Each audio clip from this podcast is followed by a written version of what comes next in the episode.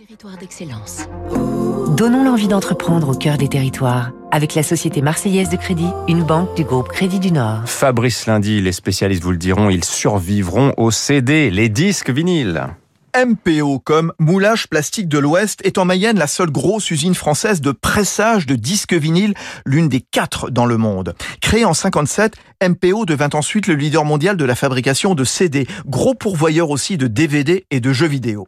Le vinyle avait donc perdu de la voilure, sauf que depuis quelques années, le 30 cm revient en grâce. De 3 millions de disques sortis chaque année, MPO en produit aujourd'hui 6 fois plus. Il a fallu embaucher et même rapatrier de vieilles presses du Venezuela.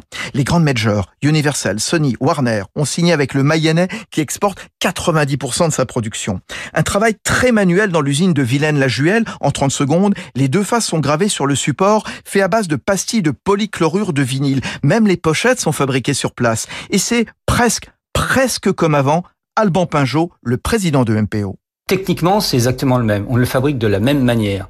Par contre, ce qui se passe, c'est qu'aujourd'hui, un, vous avez des, clients qui sont beaucoup plus exigeants puisqu'ils ont été habitués au son numérique. Donc le, fameux euh, craquement, c'est pas une chose que forcément apprécient les, jeunes générations. Et la deuxième chose, c'est énormément de disques en couleur. Pourquoi? Parce que le disque devient un produit premium, un bel objet. Et les artistes, tant que les consommateurs sont friands de couleurs et de pouvoir euh, avoir un produit unique au monde, et MPO, ce ne sont pas que des vinyles, et son expérience, il la met dans le packaging de luxe de produits de beauté, de spiritueux ou de thé.